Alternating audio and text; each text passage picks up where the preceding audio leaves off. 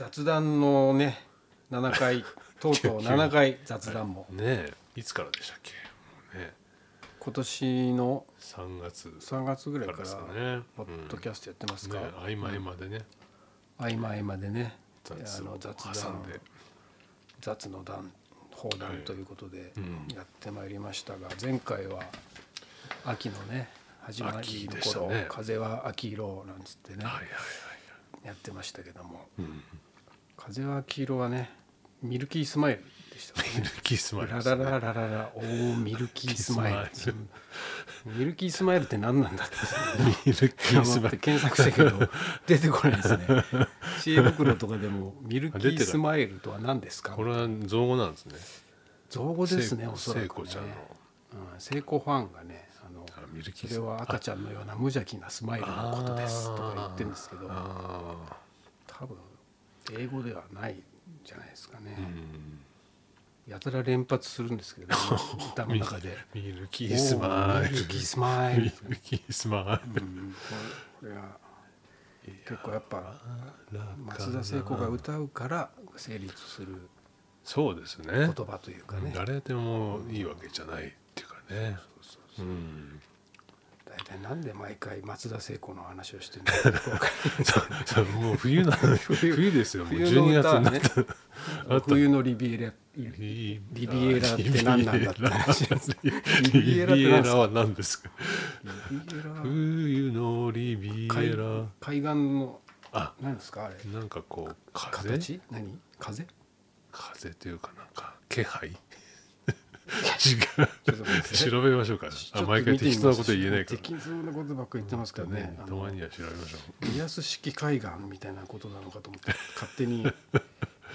リビエラ。リビエラ。ってリビエラとは？そういう施設がありますよね。リビエラっていう。あそうですか。うんありますね。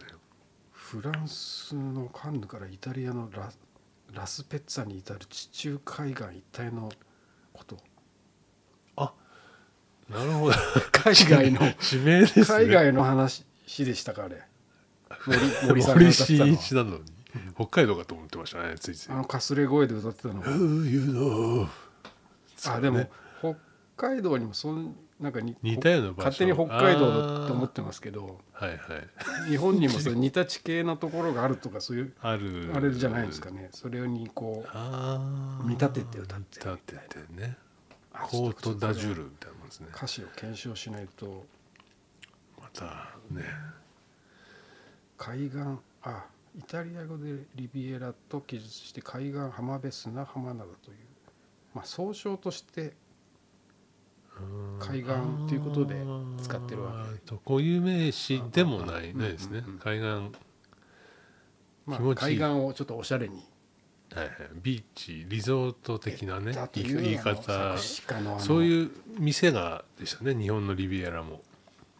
割とリリゾート施設的なやつでリビエラってとこがいいくつかあるんですよ。あるんですか、ええあります。うーん。はい。まあ、海岸ですねラグーナですね、うん、ああそういうね、まあ、そういう言い回しのはい、洒落た感じをやってたわけですね、雪の雪とか冬の歌っていうと僕は雪雪国とかね雪国とかね。よしよし行くぞ。雪遠国くに。津軽海峡冬景冬色ととかね。かね。カラオケ行きたいですね、熱唱したいですねああいう。じとっとした。歌あそうだカラオケ行ってないカラオケ行ってない今年行きましょう一回、ねえ。カラオケ行って歌い上げましょう。歌い上げるってはい。ね、うん。何はなくとも。ね。まあまあそれでね振り返り、まあ、全体的にね、はい1年ちょっと振り返りの時期になってきたからなんてね、うんで次の回からはちょっとこう今までポッドキャストに呼んだ人たちのね、あのどんなこと言ってたみたいなのをちょっと振り返ったりしながら、はい。そのゲストに来ていただいた人のねあのうん。共通項やら全く違うところやらをちょっとうん。掘ってね再確認したりそうですね。してみたいと思ってるんですね。今な回はちょっとね。ねうん、今回はまあざっくりと雑雑談しした上で。しながら、はい。あのまあ、前回の振り返りだと平田哲明さんっていうねあの平田明太をはいはい。作っ平田明ねはい。はい。衝撃を受けた展示を話しましたけどもそれがあの、まあ、何に影響を受けてあれいうのをやり始めたかっていう話をしてたんですけどうんうん。あれあのサミュエル・フラーとか言っちゃってたんですけどね。あのその時出てこなかったですね。フラーさんが別のフラーさん、ね、バックミンスター・フラーさんバっていうのがックミンスターフラーズあの建築家というかデザイナーにいて、えまあ、その方が結構あの三角形を基本としたあのえうんうん。もので球体みたいなドームハウスみたいな。幾何学をねつなげていって球体っていうか。その思想みたいな人うんうんがいて、うん。はい。そういう人がいたというですね、うん。それを見て影響を受けてと感銘を受けて作り始めたと、え答え合わせで、ー答え合わせを一応しながらね、うん。かっこいいですね。バックミンスターフラー名前かっこいいですね。名前はね、うん。バックミンスター、ねなんかわ技とかそういうみたいですね、そうですね、ええ。フラーっていう名前もないないですからね。フラーフラー伸ばして。ユラーとかね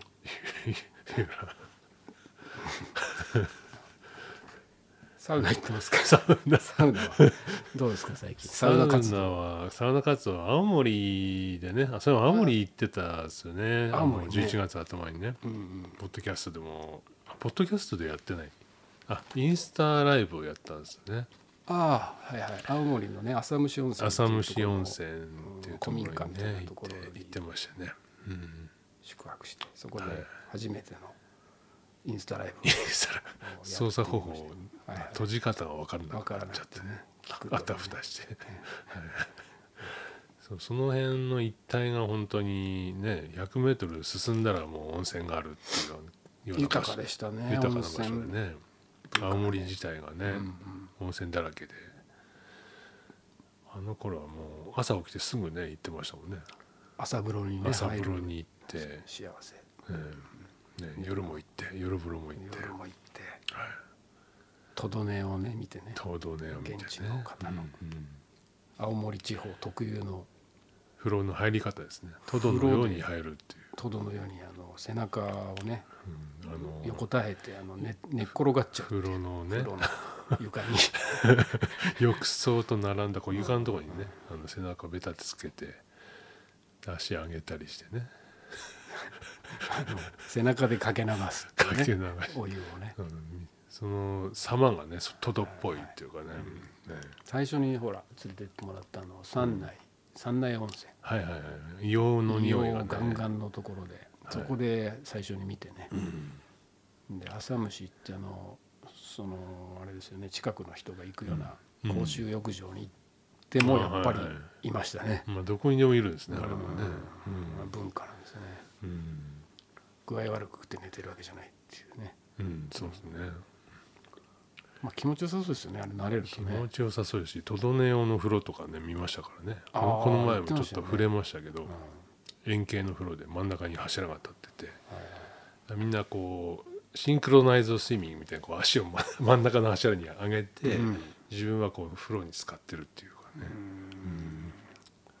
わざわざ行ってましたからね。浅虫温泉にいるのにう電車に乗って 青森のサウナに あそこは絶対いいだろうと。540円とかでサウナ付きのね広々とした場所入入れても駅からも多分歩いて5分かそのぐらいですよねあれ。サクッと行っちゃいたいですよね新幹線行きたい。です乗ってね。ねどこにああいうの本当に街に一つ欲しいですね街中温泉青森駅のね周辺もすごく刺激的というか、あのね。さびれ感と近代化の狭間みたいなところがいっぱいあって、ね県庁所在地の割にはね、あーなんかいいですね風情がありました、うん、やっぱ青函連絡船の頃のね風情が感じられますよね。皆さんね船を待つ間うん、お酒を飲んだり。ね喫茶店に行ったりっていう喫喫茶店文化がね。もねいい感じの喫茶店がね栄えていた多いですよね。レトロなね今や。またね石石。広い。石。拾いに行きましたねまたねあの。石石石やのたらあのね アテンダーズのそうそうそう。黒竹さんが、はいはいはい、はいそんなに石が好きなのかと、う。うんちにも石があるぞゴロゴロあるぞってね。わざわざうちに連れてっていただいて全住人のねおじさんが集めてた石の、ね。うん。うんゴロゴロ、うん。箱に置いてあって。ね。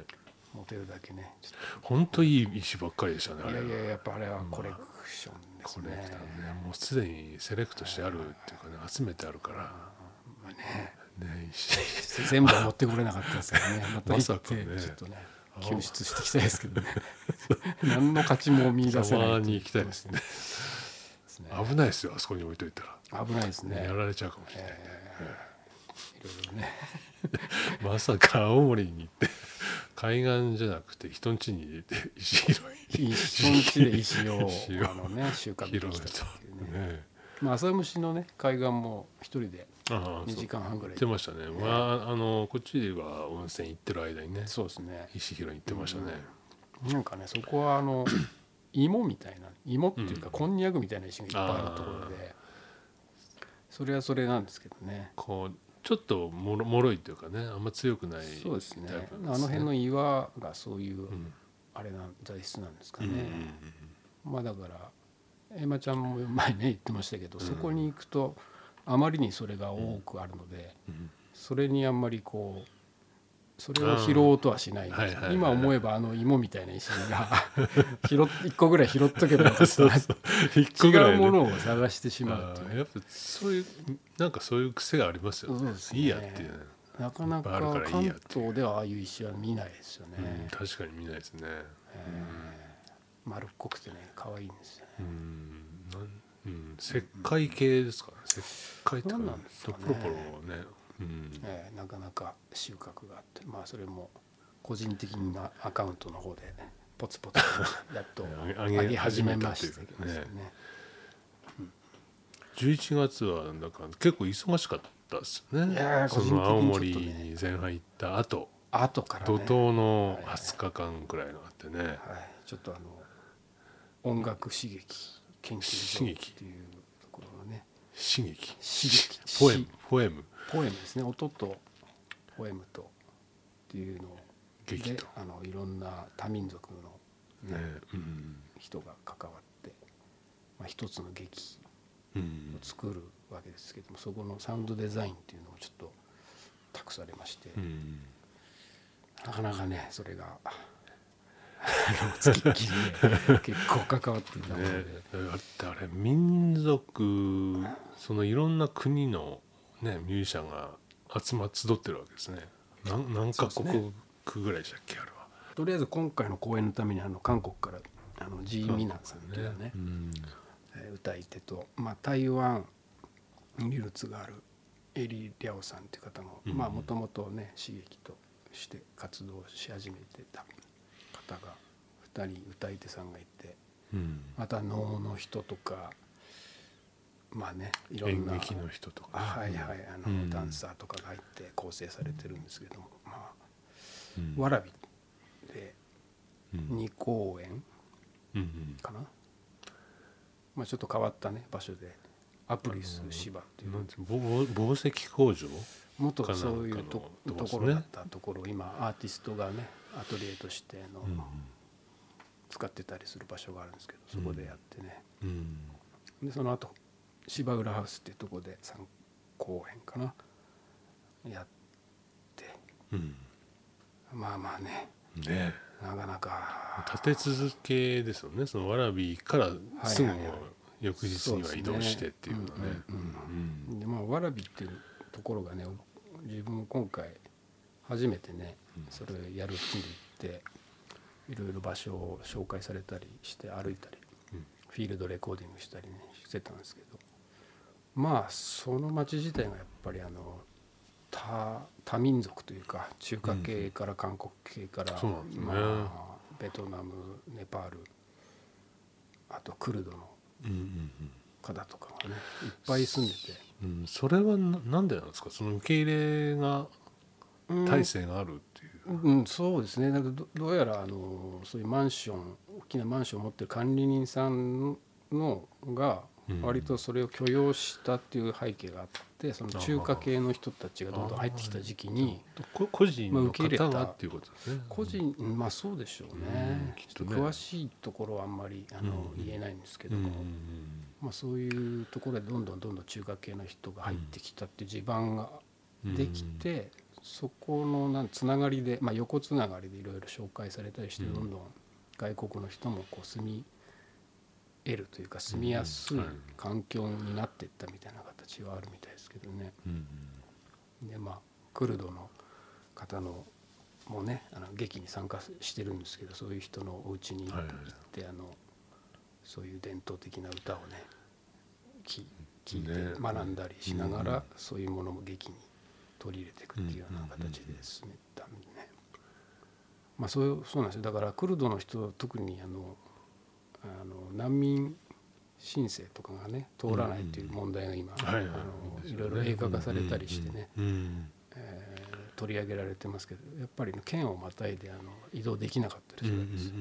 で蕨公園ではあの3人ね太鼓ダフっていう太鼓をね叩きながらうん歌う歌をあの一緒に演奏したり披露してくれたんですけれども東京公演では出れないという、ねそういうことがありまして、うん東京ではだからその彼女たちのうちに行ってインタビューをしたり話してる。うんのを6分半ぐらいかな。映像でうん。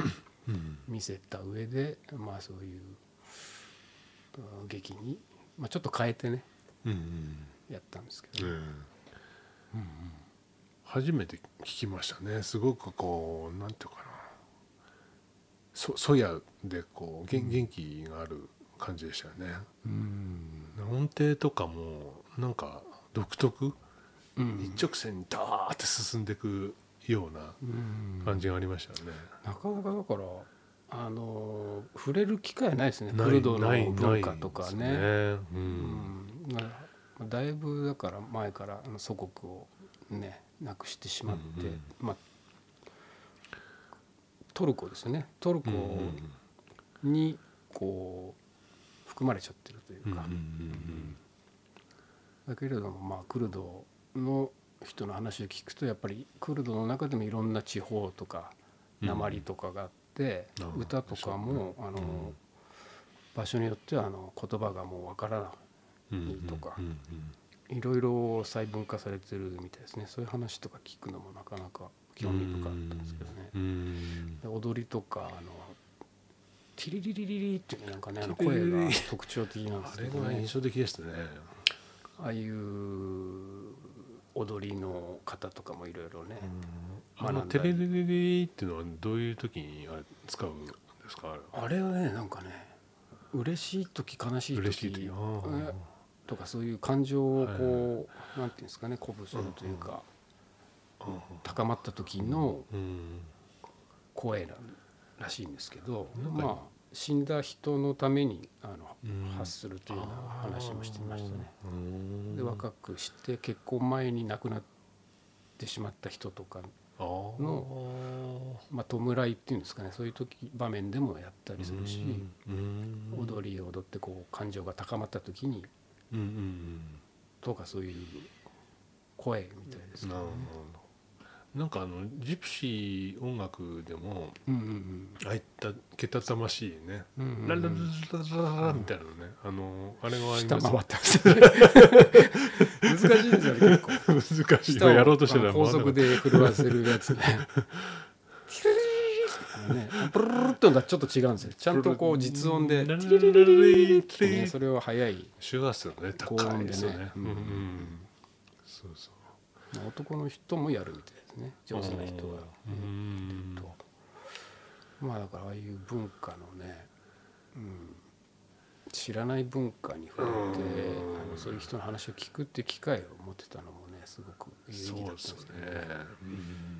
まあそう。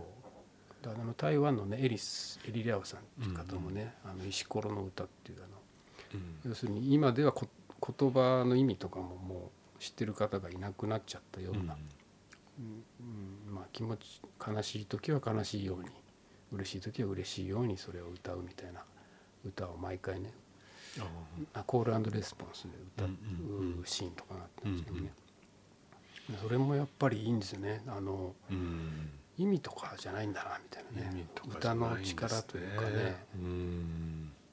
要するにだからそのその民族特有のあの節回しとかね。うん言語だったりするんですけども、うん。それがだから全く違う民族の日本人とか聞いてもやっぱりこううんうん心になんかひ残ったりこうゆ揺れるっていうかね金銭に触れるというか。どこかね、うんずっとこの歌を前から知ってたような気がするとかいう方もうん懐かしい感じがしたりね。まあまあいろいろねそういう感動的なシーンはあったんですけどね。でほらあの最終日芝浦もね見に行ったんですけど、あそこではもう刺激というよりかこの歌あ声オトニティっていうねライブ。音の森声の森。声の森っていうテーマでね。うん。あれはよりそのだから刺激げ劇のそのドラマとかが取り払って、うん。声のこの体の動かし方とか、うん。そのその歌の間合いでありその国の間合いなのか文化文化の間合いなのかそそれらがこうやってゆっくりこう重なっていって、なんかそれがこう共鳴し合ったりね、うん。広がったり縮んだりとか、うん。すごく面白かったですね。あー。シンプルに。そので楽器をまあまあジミーさんはね楽器使ってましたけど、大体の方がね声でやってて、体の動かし方も含めて面白かったです、うん。そこの入り方が体から入ってくるみたいな。ね、うん声声だけど、うん自分だけねちょっと伝統文芸能の枠じゃない。うん、あーそうね。もう一人はああそっか他の人はトルコのとかねうんうんうんトゥバとか方面やってるウィリアム君とかうん小唄の人とかね三味線三味線。まあいろんなそういう人たちにがまあなんかいろんな文化が融合してねうんそれこそ能の人とかまあそこにダンサーが2人いうんてうんいましたね。面白かったですね。うん。うん、うん久々に。なんだあのみんな声声とか音楽というよりは大体日常会話になってきたりして「うん。おいおじさん」みたいなこと。をその声のその声の質で言うもんだから、うん。なんかそう日常的な感じもすごくこううん。うん伝わってくるっていうか、は面白かったですね。うん。いまあね改めてそうですね今回まあなかなかあの制作とかねは大変だったんですけども声の力と音の力みたいなのはすごくうん。うん再認識したというか、ねえ。まあ、この時期に合わせてね川崎潤さんっていう人が主催なんですけどね、うんうんあの自らコントラバスを弾いたり、うんうん。作曲をね曲も全部作曲されて演出もされてるんですけども、本をね「ユーラシアの歌」というあの分厚い本をね、分厚い本ね。あの出されてね。その旅旅録ですかね。そうですね、ユそうユーロアジア圏いろんなところにやっぱその刺激とかうん。個人的に行ったりしたそういう記録をうんちゃんとあのねそういう自分の目で見たものとか聞いたものをちゃんと記録してあれだけのねすごい分厚くてでかいんですよね。で写真も豊富で。写真も豊富だしね。そうあれはちょっと驚異的なあの記録というか。そう、うん。うん。あよくあの音楽まあその結果があの刺激になったりはいはいはい。その声の森になってるんでしょうけどその間のプロセスっていうかね、うん。うんうんこんこれだけの時間とかり物量とかそうんうん。の重なりとかねいろいろあったんだなっていうのがね、買っちゃいましたねあれ。もサインもらっちゃいました、サインを、はいはいはい。そうなんですよ。ねあれはちょっといい本なんでねぜひ。え皆さんも興味ある方はね音とかそういう文化に関して。えそうですね、あれはなんかあん買えるんですか？ねアマゾンとか、どうなんですかね。なんか本にあんまり宣伝しないまあそうですね。感じなんで。うん。うん。またか買えるどこかで買えるっていうような情報がね入りましたらこちらでもちょっと宣ね。伝ねはい。広報したいと思いますけうん。れどもはいまあそんなこんなでね結構こんな。10月まあ10ずっと。ずっとね劇とかそういうのに関われて 秋はね。あいくつあありましたっけ？劇に関わった劇はねその晴れ家っていうのは神様のねなんかノンバーバルみたいなのから始まっててその時は温度を作ってたんですけどね。晴れ気温なんかあれも面白かったんですけど、まあ、そこ面白かから刺激やらないやらでね、うん、ずっとやってて。あまりあの他のことができなかったんですけど。やっとね。やっとあのそうなんですよ。やっと帰ってきましたね。帰ってきましてね。普通のあの乙女おじさんに戻ったっていう まあでもいいじゃないですか。ああいうのはああいうこう起伏があってね。あのあの今があってこのそうですね。今年の終わりを迎えて。じっとりとねまた冬もう気づいたら師走だったというね。そうね。うんうんやっぱ師走って結構あのなんか忙しいって言うじゃないですか皆さん。忙しい忙しいとかって気分ですよねあれ。気分で気ぜわしいっていうかなんかこそうそうそう。なんか追われてる追われてる感じ感じがしちゃネオンとかこれクリスマスのあれじゃあるじゃないですか、うん。あのあイルミネーション？イルミネーションね、うん。ねネオンって言っちゃうんですよ。ね ネオンはあのネオンは昨日言いましたけど夜の街っていうかね。あの飲み屋街そうそうのネオン。そうイルミネーション。今今出てきてよかったイ言葉ねそうそう。それもさっきねうん思ってた。さ表参道とかね。そうそうそうそう。あの麻布とかあっちのうん六本木とかもギンギンギラギラのイルミが。でもなんかなんかね個人的にはあのいいろいろこうもものを考えられるっていうかうん。逆に一年のうん。終わりとして考えまあられるとか。そうそうそうそう。逆行しちゃうんですよね、まあちょっと寒い方がね思考もちょっうん、あそうとそうですね。キュッとね夏よりはねぼーっとししてくるよりはね。意外とこの時期はね結構好きなんですけどね。ううん。ん師走で忙しいのに考えてるっていうかね。振り返ってる。振り返りを。をね そうそう。無駄に夜更かししちゃったりしてないですか？あしてますね。してますか？結構夜型ですよね。夜型、うん、昨日もねワールドねワールドカップとかやってましたからね。あーあいうの帰ったらああいうのも見ちゃったり。ねやってましたねうん結20構ちょっと酔っ払って帰った。らはいはい。何クロアチア？クロアチアにねで勝てなかったですけどね。入ったぞみたいなね。うん。途中であの気絶してちゃったんですけどあれ あれ？まあ気絶してよかったですよね。パッと起きたらもうテレビが消されてましたね。はい。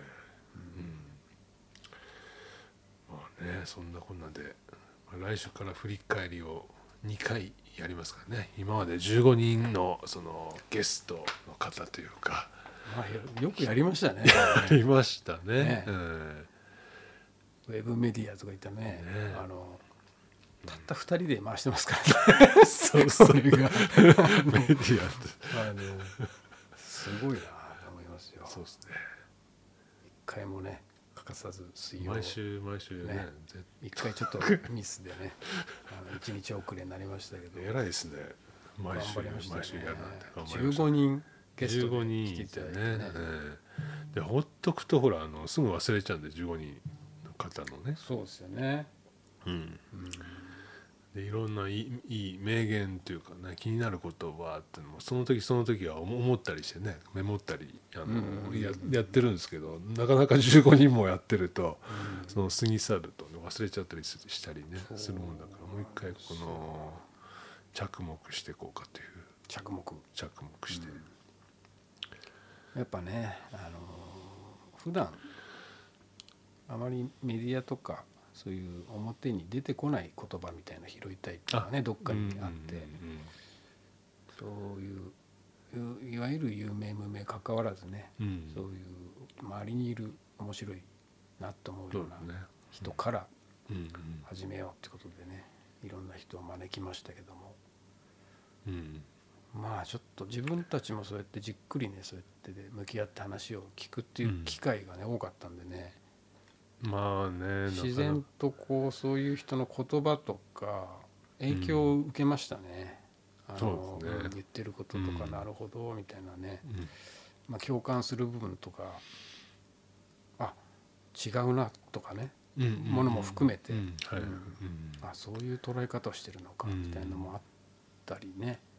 あの多様性っていう意味ではまあ、結構面白い幅が。そうですね。幅が。ただセレクトが自分たちがしてるからね。っていうのがあるからね。結構似た系譜の人みたいのも、はあやっぱりそこでねああれとあれで一緒じゃねえかうんみたいなことがね、あありますよね。なんか似たようなことを言ってるなみたいなこともあったりね、うん。そうなんですよ。またあのやっぱり音声メディアなんで、やっぱ聞き逃すまいとか、うんうんあのよりこの表情とかをこうみ耳からこう情報をイメージしたりとか受け取っていくから、よく聞くんですよね。そうですね。深く聞くというか、うんうんうん。そう聞くということのね、うん。あの重要さみたいのもねうんね。実感しましたね。ね。どうどう聞くかみたいどう聞くからね。どう聞いてどうそれをとときそうですね。聞いてどう返返してまた、それをこうねまたこの循循環させていくかっていうのがね。大体ナビゲーターなんですよ。なんかやるっていうのがかなりいやでも、ねうん暴挙というか。ちゃんと聞けるかどうかというかね。そんなことやったことないのに。うん。まあでも。ちゃんと聞けてる時がいいちゃんと返してるっていうかねのもあると思うしそんなナビゲーターも何もね、まあ対話っていうことでね。うん。でもやっぱり美味しいところをスルーしちゃってる時とかもですね。進行にこう そうそうそうこれね。気を使っちゃってて、ええうん。時間に時間だなとかね。面白い道草をねできるかみたいなところも、うん。だんだんちょちょっとずつ慣れてはきたんですけどね。そうですね。進行とかもね。うんうん。もうちょっとこうラフでまあほら当初ね呼ぼうとしてた、してて今年こぼれちゃった人も何人か結構ね何何人かねいますね。面白い大御所も含めてね。大御所。身近な大御所が結構いるんで。ね。まあ、来年はそのあたりもちょっとだからまあどうしてもね。ね身内身身まあ身内を洗っただけでも結構ねこの人と話してみたいと聞いてみたいといいて、またさらにその時々でねあこの人に絶対 聞きたいとあうん。あると、どんどんどんどんね。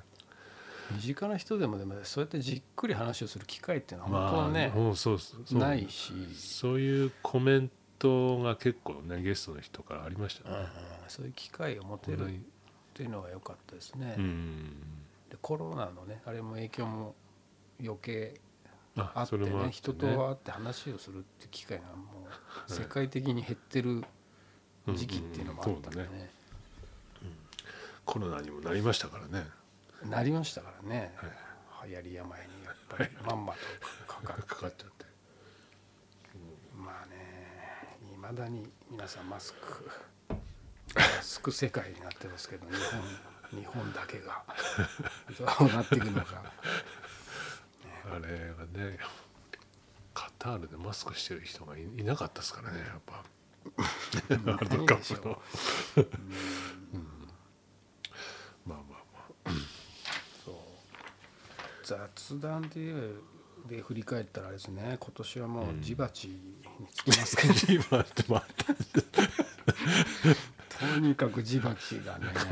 帰ってますよここに。ジバチのねあのジバチをあの長野とかのあの地方ではね。はいはい食べるっていう話聞きましたでそれどうやってそのうん。巣を見つけるかみたいなことを教えてもらったんですけどね、でなんか一匹こう見つけたらその足にこう白いこう、紐だかなんかなんか目印みたいなのを足にくくりつけて、そいつが飛んでくるのをずっと追っかけるらしいんですよね。んで巣を発見したらそのジバチのこう蜜を取ると。まあだから保存保存食というかね需要競争。田舎の ゲップを我慢してます、需要競争。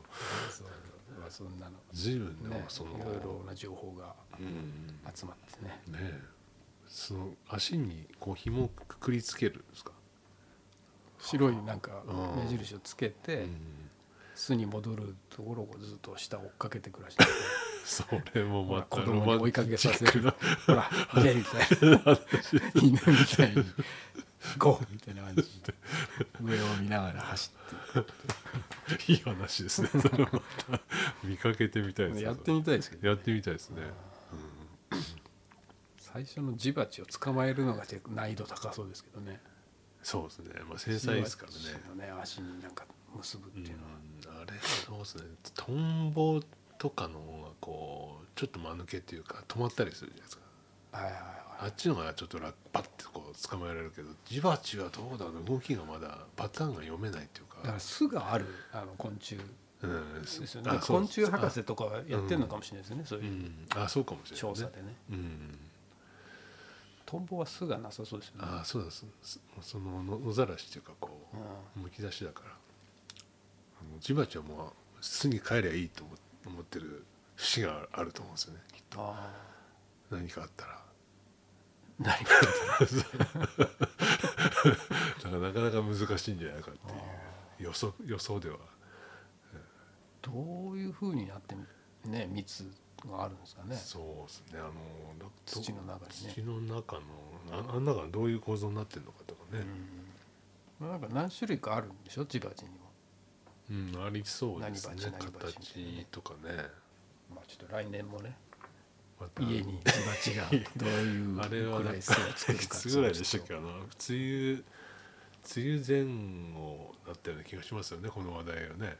そうですよ。ね。最初はモグラって言ってたんですよ。モグラが発大量発生したそうそうっていうとこからですからね。そうですね。やっぱ知らない自然界の脅威うんですよね。身近にあるっていう。あ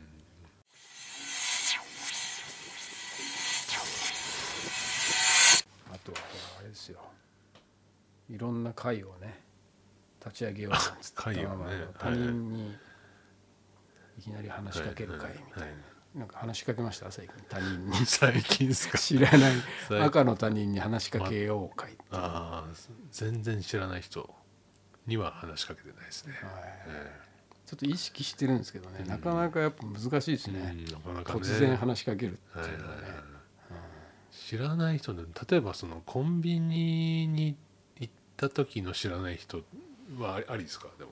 コンビニに行った時に？店員。店員。ありじゃないですか？あ りなんですね。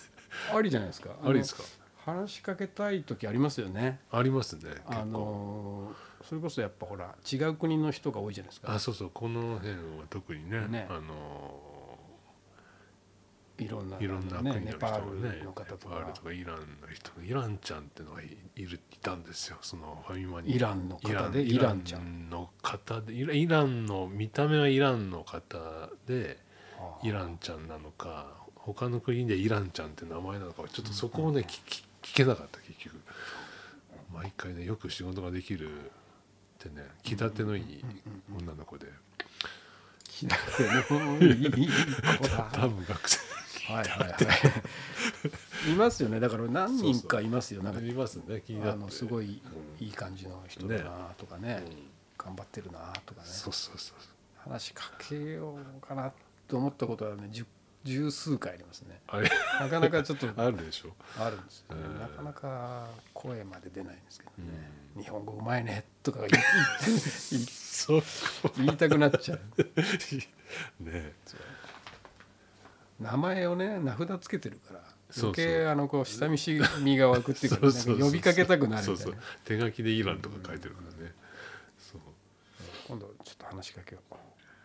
会をし会を作りましょかいよね。だからやっぱレストランとかでね近い席の人であおお互い美味しいものを食っててちょっとち違うメニューを食べてらっしゃる、そういう時にはちょっと話しかけそうですガチっていうかあそれ何ですか？とかいや 美味しそうですねみたいな話は割としやすいなっそう。ですね。ていう、そうですね。実際そう思ってるんですよね、あれ頼もうかなとか、もうちょっと積極的にねうん。声をかけてみたいと思って。今日誰に話しかけたかみたいなね、そういうやり取りをしてみたいです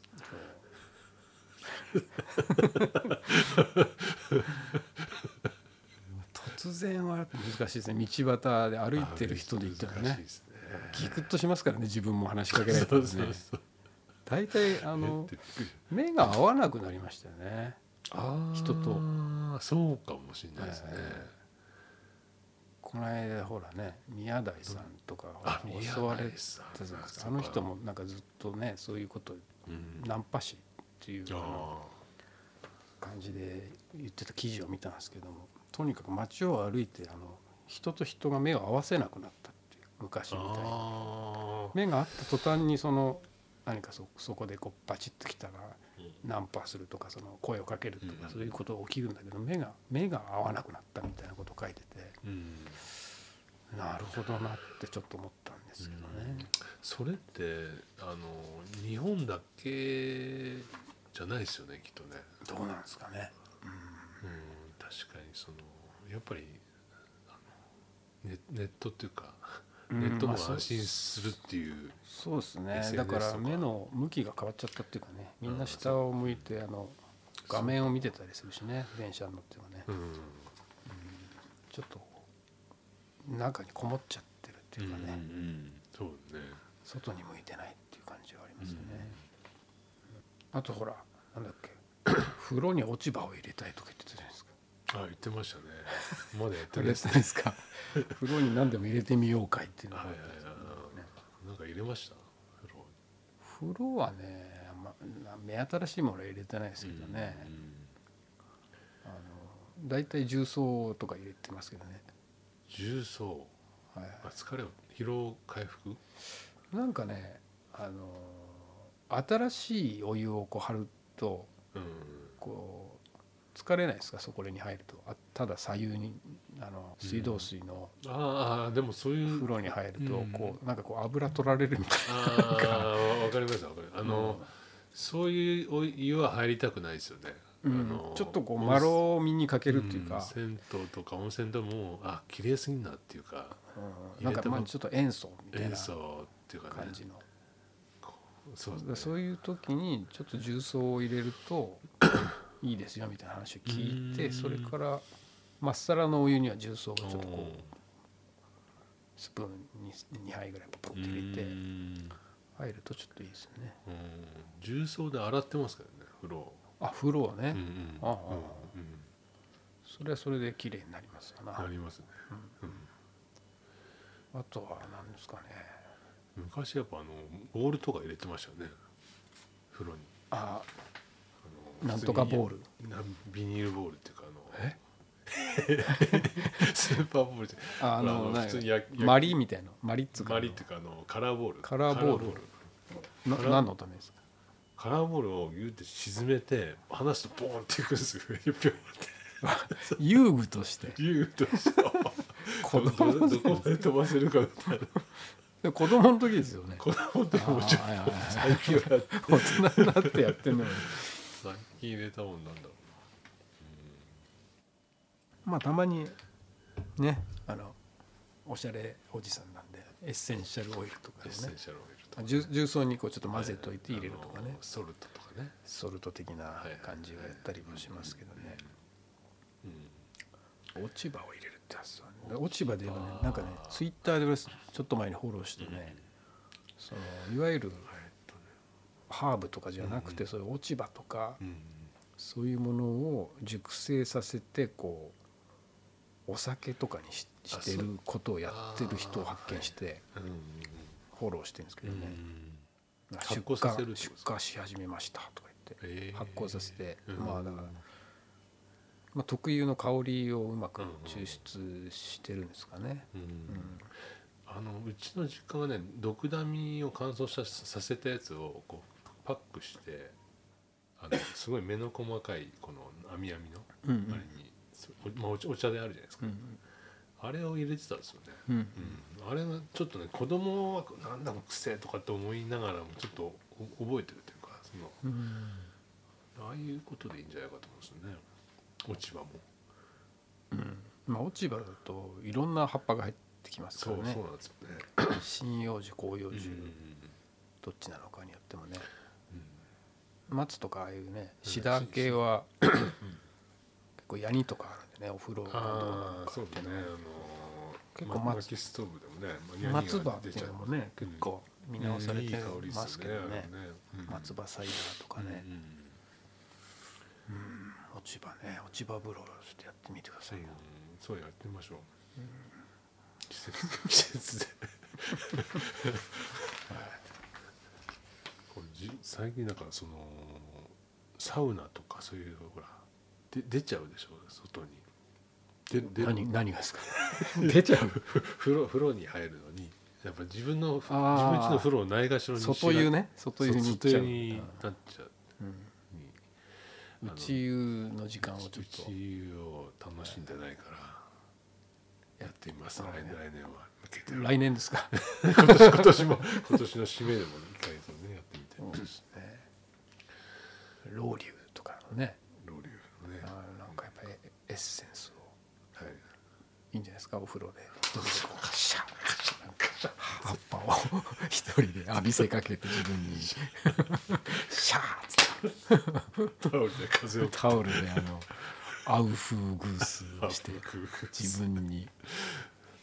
まあ、でも結構知られてないつうかあのハーブとしてあの認知されてないような、はい。い、ろんな日本特有の植物とか、そこは結構面白い分野だと思ってて、結構そういうの研究し始めてる若いね、世代の人が出てきてるのうん。ちょっと興味深くて、それはいわゆるミントとかいうものじゃないやつですか？メジャーじゃないやつで結構あるじゃないですか、うん。クロモジとかクロモジとか。うん。なんかねそういう知られてないそうなんですよね。エッセンシャルが、まだまだあるほらあぞの草刈りした時にブーンとこういい香りが漂ってくる時あるじゃないですか、あれあの香りなんですよね、なんか。そうですね香りがいいですよね。うんいらないじゃんっていうね。なんかだから薬効とかもね結局分かんないじゃないですか、あまあそうそう。何にいいとかね冷えに効くとか。そのうん一品目か書いてありますけどね。あわかんないですね。うん気気分だったり。結局でもお風呂に入るとほら香りの皮膚からうん。浸透するんでその成分がね、うん。まあ要は気持ちよきゃいいと思うんですけどね。うん、香りの要素はかなりねあの重要ですよね。まあね森林浴とかも心理ね、的にも。森の中で風呂入って露天風呂とか気持ちいいですからね、あれだけ、マイナスイオンとかね。うんマイナスイオン。マイナスイオン。マイナスイオン。一体何な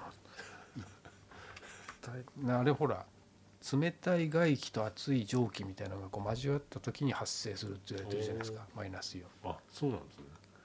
でお風呂入った時にあのこう最後必ずこう窓をバッと開けてふわっとそのそこの境界線みたいなところで23 回深呼吸してるんですよ俺。マイナスイオン。だとか言って。人知れず。風呂でよく動きますよね。うん。いろいろいろいろやっぱほらあっち行ったりこっち行ったり。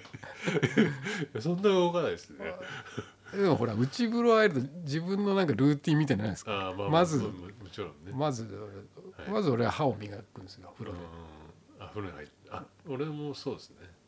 歯を磨きながらあのこう左足からこうあうん熱を伝えるみたいな。シャワーをシャーってやって。おー左。なんかね血の巡り。左か右かどっちがこう敏感に熱を感じじるかみたいなのをこう見るんですよ。うん。おー。で刺激が強い方からこうお湯を浴びせかけて。大体左左からほら血液は循環するっていうじゃないですかあなるほどね心臓に向かってこう回ってるからうんうん左の足の遠いとこからこう熱くしていくのがあの死に至らないあのコツみたいなあいきなり右から行くとちょっとびっくりするっていうかそうそうそうそうね年寄りですからねやっぱほらうん風呂で死ぬ人多いんでああね昔からよくねそれがちょっと身についちゃってねうん風呂は左足から入るそんなことやってたんですね。やってるんです。うん。であとは石鹸をこう泡立ててね。うん。ひげを剃ったりとか。風呂ではひげ剃んないですね。あひげ剃らないんですか？うん。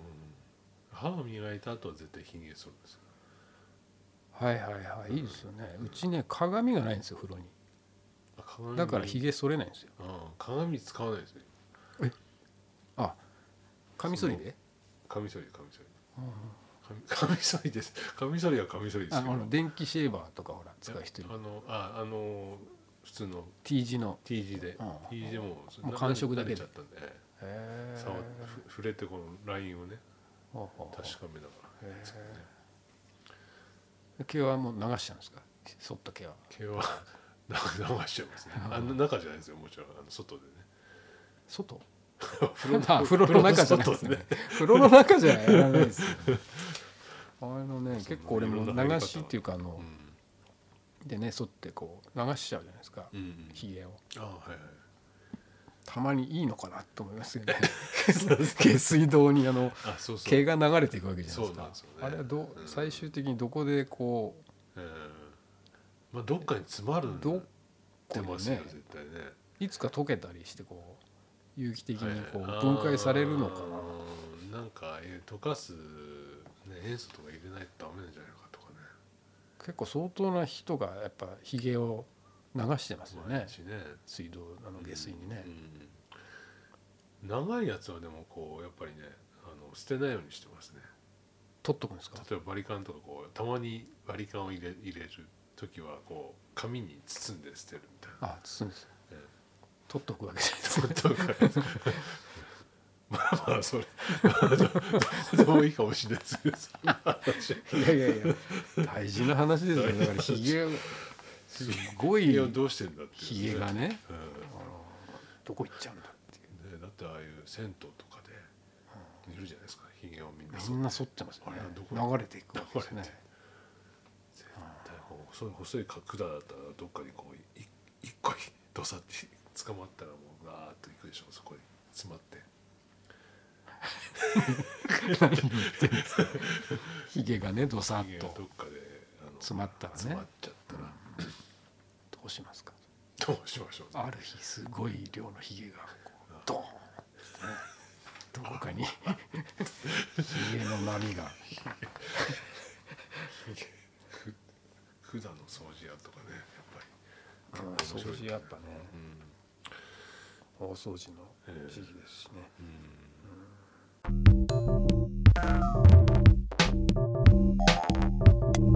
最近あの映画見たんですよね。し昨日言ってましたね新宿タイガーっていうやつを。ああほらこの間言ってたじゃないですか。うんうん。ね。まあ新宿話ね。うんうん。新何かと。新宿話ですね。何かと新宿。新の流れもありました。なんでしょうあのねちょっと今日考えてたんですよ。新宿がなんであんなにこうキュンとくるのかみたいな、うん。でノスタルジーな街なんですよね多分。ああそうだね。うん、でいろんなやっぱこうほら全教頭から何から昔からのそういううん。脈文脈というかねね。フォークゲリラとかああいうのをうん。あっての風天とかね。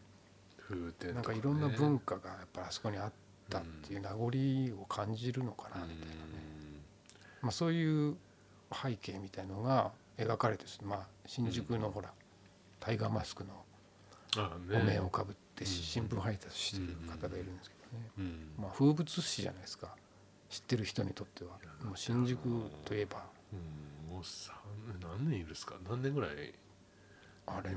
40知って僕知ってる中でも30多分3 40年はいますよずねっと元気にね。うんまあ、その人を追ってるドキュメンタリーがねアマプラに上がってて、うん。この間ようやく暇ができたんでちょろっと見見始めたら面白くて。で、まあ、顔隠してるじゃないですか普段は、そうですね。映画の中で割と冒頭の方でうん。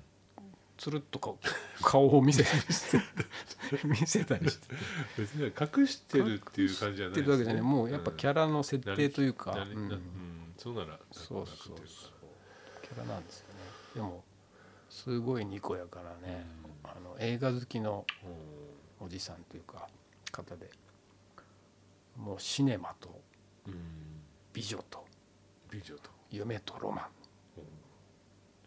自分の人生はそれだけでいい、えー。もう権力とか金とかいうものないね。もういらないいらないみたいな、うそんなものはいらないんだみたいな。多分新聞配達して朝夕あの辺のね決まったところをやってもう余暇はもうとにかく映画を見に行ってで好きな女優さんとかがいるともう花束持ってこう見に行ったりしてで結構女優さんと仲良くなってて、でゴールデン街とかも結構ほら役者の人がやってる店多いじゃないですか。そうですね、うん。役者さんのねあの。そうそう。ママのいる店とかに入ってはこう「いいね」っつって。っていうシーンとかがね出てくるんですけどね。だからあの辺のゴールデン街とかでね昔よく見かけましたよね、うんうんうんうん。また行ったなっていう感じ。まあ結構出没して、うん。あとはだから映画もね必ず最前列の真ん中で見るっていうのを決めてるらしく最て前列の真ん中。そういえばね多分何度かね見かけてんですよ俺も。映画見に行って。あいるわみたいな映画館でのあのあのあの格好。あの格好でまあだからこうかぶってるんですよ。3席ぐらいこうぬいぐるみとか置くので。ねぬいぐるみがあの尋常じゃない数に増えてる昔より。いやいやねあれ。かなりの重さだと思うんですけどあれをこう両脇に置いてうん。暗くなった時点でこうマスクを外す外して見るらしいですよね。へでまあ、すごい映画狂というかえうん大好きなみたいですね。ちょっと機会あったら見てください。いろんなその新宿のね興味あるね当時の背景とかも含めたりゴールデン街のいろんなね店とかも出てくるんで新宿好きの人はちょっと面白いかもしれない。新宿がねちょっと戻ってきてますからね最近、なんかねうん、やっぱあの当時というかまあ自分らは80年代80から9090ねですかね。割とねその辺をうん、カッポしてましたけども、うん。つってもネオというかねあのうん。昔からあるあれの流れはまた一旦消えたような時代まあまあまあそうでしょうね、うん。新たなね、新たなね、うん。あそここの間もね昔。そういえばあのうん。とうとうたらりですよ。とううん、とうタたらりラリーラタらラリラりやっていうね。ちょっと。言えなくてそういう展示をね見に行ってなちょっと見に行ってね合そういう間でうん、面白いから行ってみよう行ってみ行って行ってみてっていう。そうそうそう。ね。新宿の能舞台のね練習場があって歌そこを。舞伎町能楽堂でしたっけ？とにかくあの歌舞伎町のど真ん中というかね。ね。ど真ん中でもないけどとにかくギギラギラしたところにあるんですか、にあそこ何通りって言うんですかね。あの歌舞伎町からあっちの若葉町とかにあっちに抜けるうんうんうん通りですよね、そう。ね。そこにあった練習場がまあ閉鎖するっていうんで例のねあのスマッパグループがそこを買い取ったってことで、うんはいはいはい。なんか面白い展示があるっていうのを聞きつけてね行ってきたんですけど。そのタイトルがね「とうとうたらりたらりらたらりあがりららりと」って。あの、えー能のうん、大き大きな「沖縄」っていうね。作品の冒頭で。こう唱えられる呪呪文というかね。のようなね。うん、言葉なんだけど、その割と人間界とね自然界をつな,、つなぐというか、うん。うん。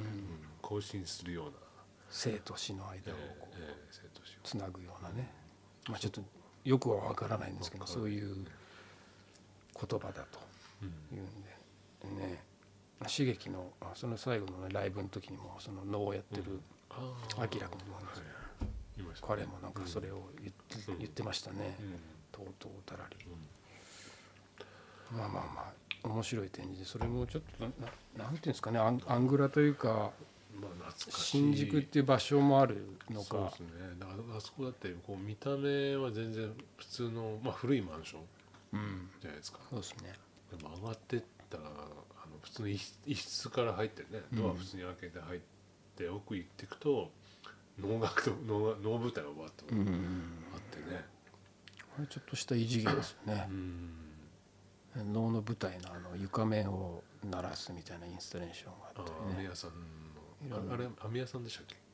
あれは誰でしたかね。違うかまあさまざまな展示がな、まあ、展ろんなアー開してティストがその「トートタラリーラ」テーマ。テーマで集まったというかキュレーションされてる。うんうん、ある一角はこう火鉢でね。ねあの炭を起こしてずっと火を火の番をしてる人がいてそこでマシュマロやらね焼き芋なら焼いて。焼きますか？って言われたらいいしねねそこで知らない人同士が火を囲むみたいなね。単純にいいんですよねああいうのなんとやっぱ円形っていうか向かい合ってるじゃないですか、うん。ああれだとこう話さざるを得ないっていうかさっきの話す会に戻りますけど 少し。円卓。円卓、でね。うん、やっぱ見えちゃうからね。見えちゃう見えちゃう見えちゃってこう角度的にもこっち行かないんだったらこっちとか、うん左左とかうん右もどっちもこうね行けるっていうかね。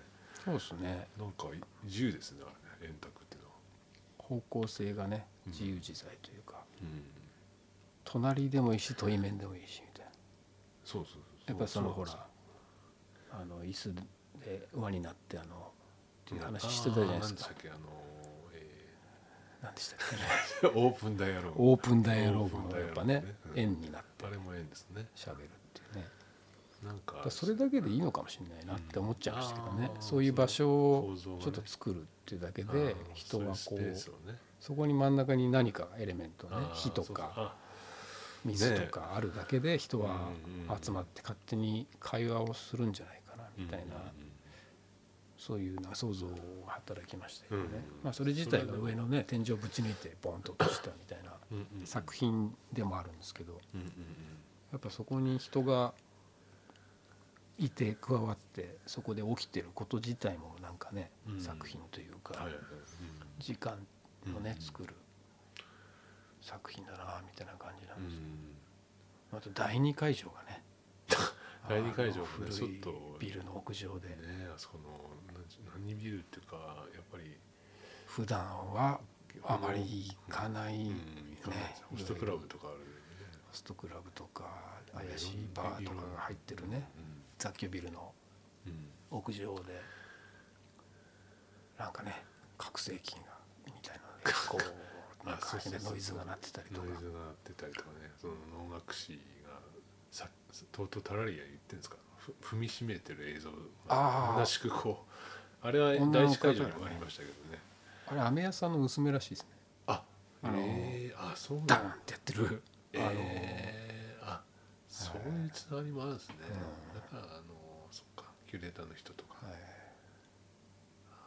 い、で俺行った時はあのほらかからされるじゃないですか。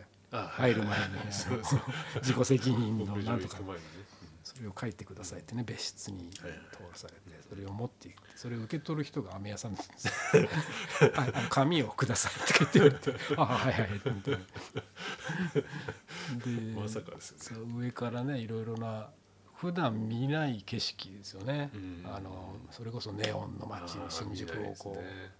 変な角度から見下ろせたりしてね。うんね。でじーっと外を見てたあのでっかいほらサウナがそうそうあそこ。テルマー湯ああテルマー湯ね。角にでっかい、うんテルマー湯そこのうん屋上とかが見渡せるんですけどね、うん。であの細道ねゴールデン街につながってる細道がこう上から遊歩道が見れてうんあそこがゴールデン街だよなんつって。うんうんねパパパーっとこうそこだけねちょっと違うんですよ。ギャップが。ねテルマーから湯とゴールデン街のうん並びが。うん。なんかねいい時間でしたねねゴールデン街もねなかなか行く機会がなくなっちゃいましたけど。もうないですね。うん。だからこんだけ新宿ななんですかね。今年結構新宿に行く機会があってうん昔あんなにいてたのにっていうね。ね。うん。新宿の雰囲気がなんかうん来てますね。テルマー湯はだからああいうのがサウナでしたからね。もともと。はいはいはい。いわゆるサウナっていう。かザ・サウナ。ザ・サウナ、サウナーとか言ってなかったんですかその時は、そうですね。やっぱテレビがあってね。テレビがあってね。だからあのうんそうそう。サッカー観戦とかしてるわけですよねゴロ屋上で。ネしてねその辺に。ゴロつきがトドネですね。トドネっていうかうんゴロネして、新宿ねこの間も新宿といえばまあタイガーさんもそうですけど。うん西口であの私の刺繍っていうのを売ってた人はいはいはいはい知ってます？し僕直接は見たことないあーそうっすか。ん。結構見てるんですよね。あれは何だったんだっね。地下ですか？地下で。地下とかあの上とかにもいるんおですよ。ー。なんとなく似たような場所にいつもた佇んでるんですうけど、ん。刺繍を持って。でなんとなへく白い服なんですよいつも。私の刺繍買ってください買ったことはないんですけど、でそれに関しては多分ネットとか見るといろいろな人がこう、あれは何だったのかみたいな考察をしてる記事とかあるんですけどね。いまだにうん。わからないですね、一人一人なんですか？それもなんかね何代目かがいるとかいう話を読んだことあるんですけどうん。何なのかっていまだには分からないですけどあれも風物詩でしたね自分の中でね車輪みたいな人もいるじゃないですか。あの托発みたいな人も高圧の人はねいたんですよね。うんよくあの柱のとこにねいますよね。てうん。うん。まだあの上野とか行くとたまに見かけますけどね。上野もねいるしね。新宿。新宿のあと花園神社のあのやっぱりいろんな催しがねあって見せ物小屋まあ鳥の市とかね鳥の市ああいう時の。うん。でもあそこもやっぱあんま変わってないですよね新宿って。実はこの前最近行ってもやっぱあでもね。区役所区役所通りがあって。花園神社のねあの辺のクランクあるじゃないですか。なんかこう池袋行くとこうグーッと曲がってるとこが。ちょっとなんか何のせいなのか工事しててカーブのね感じが変わってて一緒にそのだから芝浦とか行く時にね車で行ったんですけどそそこを曲がる時おおおっかないなみたいな言ってましたね。あのー感じがちょっと変わってんですよ。花の。神社にこう、ま、曲がるとこですね。曲がるとこ新宿のはい通りから。うなのかまあでも大まかね変わってないとこは変わってないけど、うんね。まあとにかくゴールデン街をなるべくずっと残してほしいですよね。そうですね。あれは文化として。うん。青森の駅におけるねあのあのおばちゃんのおでん屋みたいな。おばちゃんどうなんなんていうんでしょうかああいうババラックというかね。うん。闇市的なね。そのまんまの時代のそのまんまを残してるっていうね。まあ、上のアメ横みたいなとことかね、うん。あの下北はそういうのなくなったじゃないですかあそこ。まあちょっとねあの入っちゃいましたねやっぱりあそこは開発ね。うん。まあ都市はねそうやってどんどんうん。変わっちゃいますねそういう意味でやっぱ青青森のあれは 変わってないところがね。ああいうなんか隙間がある感じはいいなと思いますけどね。うん。ね。地方がねだって都市化どんどんしてあのうん。ショッピングモールとかねどこ行っても同じチェーン店があるじゃないですか地方が。うん。商店街潰しっていうかね、うん。あれでも客が一気に 閑散としてますからね商店街はだ逆に東京はそんなのしなくていいんじゃないのって思うんですけどね俺なんかはいね。やそうでしょうね。東京はもうそのままにしときゃいいうんじゃない。うんうん感じはありますけどもやっぱり。開発開発で。機能そうですね、うん。もはやでもそれでいいとそ思いますね。れをどんだけの人が望んでるのかってことですよね。あの外苑前のねイチョウ並木とかもあの辺開発で全部潰すみたいな話で。イチョウがなくなっちゃう。なんか変なね変なの作ろうとしてるんけですよね、うん。ガラス張りのなんか空港みたいな建物のえー。コンコースみたいなの作るうん。計画を進んでるみたいですけど。うん。木を切るっていうのはねあんまりよろしくないですよね。よろしくないですね、うん。まああれ残すようになんかやれないんですかね。木だけでも、ねうん、うまく、落ち葉が大変ーハウス。だとかいう人もいるんですかね。うん。なんとかしてくださいよ。落ち葉風呂に使うから。風呂にちょうだいって。一応ちょうだいイチョウの葉もお茶になりますからねあれね。あのそうですね。イチョウにいいらしいですよ。あれうん。一応だけに。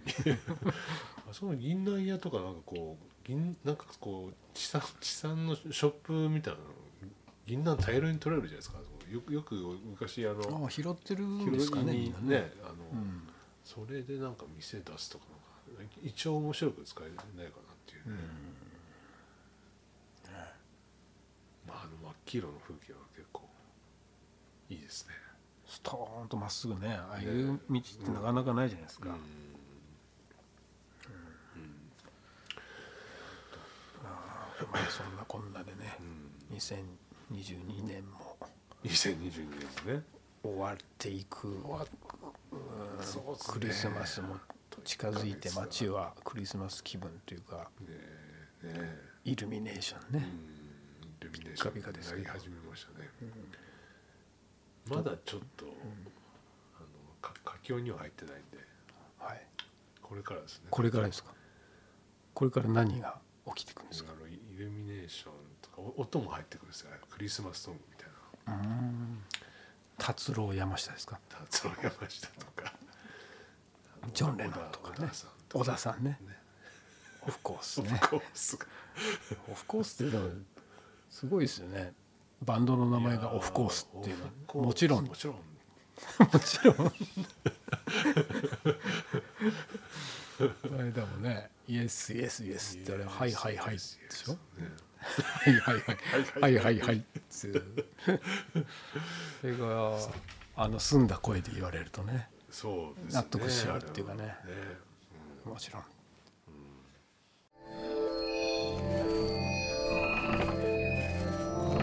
まあ今あれですよね。ポッドキャストは富岡さんね青森でそれこそ出会ったサウナねね。サウナカーを作ってしまったという。うんめんこいめんこい人でしたけどもね。100恋って。100個い？水風呂に初めて入った時に表現100恋100恋って言って。100個い。100恋から入んないああ あれあれちょっと津軽弁にね結構ノックアウトされたっていうかね、うん今回ねいろんな、うん。あれはいいですねあのイントネーションと濁音の世界ね 伊賀伊賀が梅柄みたいな。ちょっとね津軽弁教室だったらちょっと行きたいぐらいですね。流暢に喋りたいですね、うん。方言をちょっといろいろね。うん。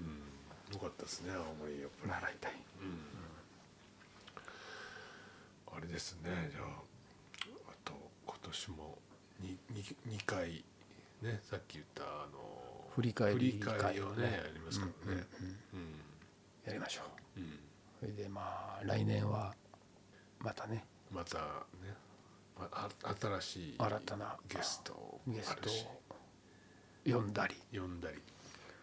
まあ、ちょっとほらさっきも言ってたけどうん映像も上げられるようになってきてるとそのポッドキャスト。ポッドキャストはね YouTube みたいな。YouTube じゃないかそれはもうみたいなね。もはやだ。それもちょっとやってみてもいいかなとねうん対応して何か面白い感じで使えるならうん。とかインスタライブもまたねやってみたりやってみしたてもいいし、うん。やってみたいことだらけですね。そうですね。うん。雑談にゲストを招くとかもねいいですよね。雑談の会をちょっと盛り上げるみたいなね、まあやりたいですね。でまああとはあれですよね。イベントごととか。イベントはね。ちょっとね。企画企画がね。人人に対し人について。だって人だもん。だって人だもん。そうなんですよね。人なんですよね。そうね。ちょっとまあ来年はこういったポッドキャストもやりつつ。やりつつね。そういう制作も企画制作の方もちょっと。やりつつ頑張りましょう。頑張りましょう。という感じで。ひとまずこんなとこですか今日は。そうですかね、まあ、いろいろね NFT の話とかも。NFT って何なのってね。いまだに説明できますか？俺はいまだに分かんないですできないですね。でもただまあ最近あったその映像のクリエイターがね映像のその映像作品をこうプリントアウトし出力して紙紙と布にうん。それを NFT で売り始めたら結構来てるんだっていうような話をしててうん。面白いよって言ってたんですよね。実物を売りつつその要はその権利みたいなものがデジタルうん。化そした証明書みたいのが発行されるでしょ。発行されてそのデジタル自体も使えるような権利、まあ、それを使ってし出力するとかできてくるんじゃないですかねあれは。それなんかちょっと投資みたいなとこもあるわけ、うん。買う人にとっては、うん。アアートとかそういうものをこう買っておいて。もともとそうそうですね。もう投資対象なんでしょうけどねそのね。なんかああいうななんなんとかコインとかああいうのと紐づいてるわけですか？ビットコインあどうそうなんですか？ねどうなんですかね？そのまあデジタル通貨だからこそあできるっていうその価値がどんどん変動していくんですかね？そのアーティストの。もうどんどん分かんなくなってくるのでまたちょっとちゃんとね勉強しましょう。そうですね NFT やってんだっていうような感じの話になってはい。うん。まあいろんな課題を残しつつそうですね。ねまはいはい。た来週ね振り返りに資産化ってことではい。ねはい。資産化資産化するということでデジタルデータの資産化。価値を資産化する価値。ね。あなたの価値づけをしていきましょう。はい。はい。あちなみにあのクロッキー会ね。あ黒木会。なもうああ今日出てましたね。早、はい。えー7回目になって。あそんなやりました？うん、俺は多分5回ぐらいは行ってると思うんですけどね。あー4回か5回。2回2回ですね。今年はあのイブ24日にね年内最後のクロッキー会があるといううん。通達が来ましたので、自然体育室で。え西新宿自然体育室あここだからヌンのあれですねうん。フェイスブックとかああいうのであそうですね。お知らせしてもいいであすね。それは全然やりましょう。それでうんあれもいろんな人がうん。関わったら面白いと思うんでうん。そうですね。いずれはね展示をするああそうそうですね。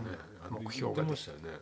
クロッキー店それぞれがモデルをし合って書いてもらったり書いたりしながら、うんまあ、終わってからねみ見せ合いながらあうんうん。のちょっとね、うん。飲み食いするっていうのも楽しいな、またねバナ楽しいバナら絵をつまみに飲むっていう感じで。あれがね、うん。なかなか面白いことですよ、うん。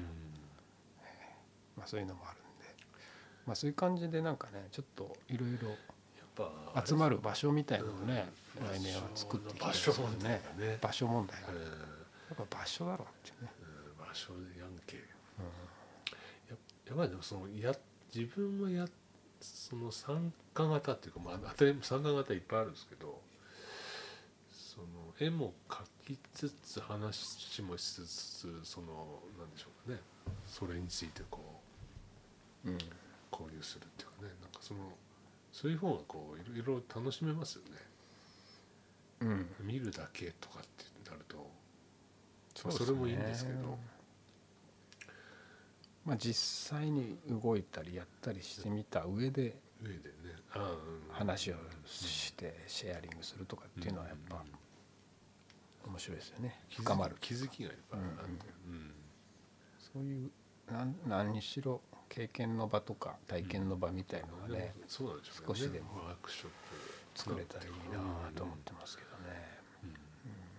せっかくね東京にいるんで。そうですねね。ね長くいすぎても東く京にいるっていうなんかこう意味合いが薄れてきちゃってね。あねだってねまあうん。上京してきた頃のあの感じとかないですよね。そうそうですよね。ね馴染んじゃっても新宿なんか面白くてしょうがねえな。ね 毎日。何かあんだろう何か。そうそう何か。もっとあんだろうみたいな時代でしたからね。まあ若さもありましたけどね。街から発見していくみたいなね、街歩きのママップとかやっぱ重要だったじゃないですか。ここに何があって何があってはいはいネットのない時代ですからねネそれもね。ットがないから、ね。ピアとかシティロードで動いてましたよね みんなね。シティロード。小脇に抱えて。あそうあチェックしてね。行くとこチェックして。してね。そういう時代でしたからね、ええ。まあ。そう、まあその面デジタル。白さもねやっぱ、うん、なんその面白さは何だったのかっていうところとかね、うん。結構こう掘ってみたいですね、掘る。うん。掘る今に置き換えたら何なのかとか、うん。同じようなものはぱいあるんでしょうねやっぱり。まあ、ツールが変わったってだけで中身はそんなに変わってなかったりするんだけどねまあ面白いことはうん。常に起きていると、そうね。アンテナはね、ビビッときたら行ってみようじゃないかという感じで。やってみよフットワーク軽くいいきたいと思います、ういいと思います。膝が痛いんですけど。膝が痛い腕が痛いんですけ検証ど、へ伸びちゃってるんですけど。ね。整えながら、整えながら行きましょう。やっていきましょう。締めましょうか今年もね。はい。はい。ひとまずじゃあ、はい今日の雑談雑放談7回目7回目はい終わりたいと思います、はいじゃああと2回振り返りも見てねっていう見てねっていうか聞いてねって感じでねね楽しみさよならバイバイキンバイバイ